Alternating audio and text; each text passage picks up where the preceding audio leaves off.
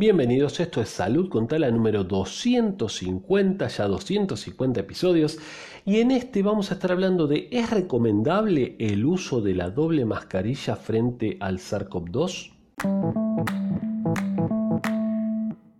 Es una nota de abc.es, del diario abc.es, y habla de la recomendación del CDC, Centro de Control de Enfermedades de Estados Unidos, que dice que lo principal es ajustar bien la mascarilla y evitar las fugas laterales. ¿sí?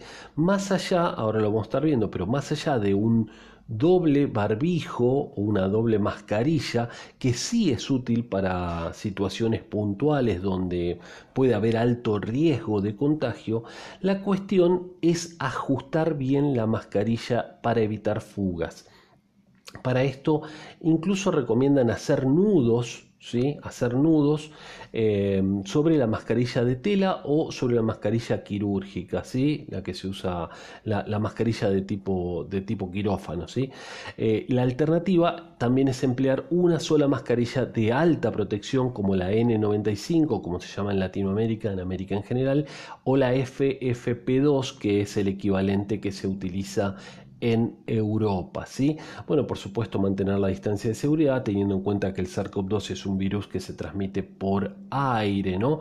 Y bueno, eh, la cuestión entonces, lo que recomiendan es esto, fundamentalmente, ajustarla mejor más allá de utilizar dos. ¿Qué se puede hacer si en situaciones especialmente peligrosas. Ahí sí utilizar dos.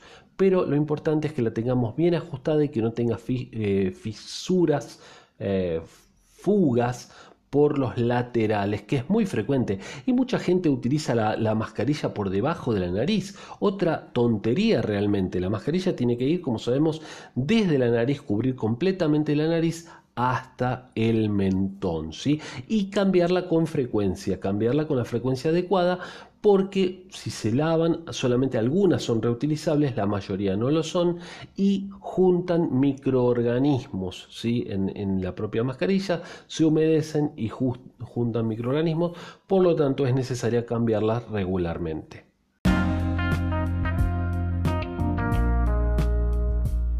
Amigas y amigos, espero que les haya interesado este episodio de Salud con Tala. Como siempre nos encuentran en todos los distribuidores de podcast, en Google Podcast, Apple Podcast y demás. Si pueden, entonces dejen ahí un comentario en el distribuidor de podcast que utilicen y déjenos 5 estrellas, así seguimos creciendo. En las redes nos encuentran como Instituto Taladriz, así que les pedimos que nos sigan. Nos escuchamos mañana.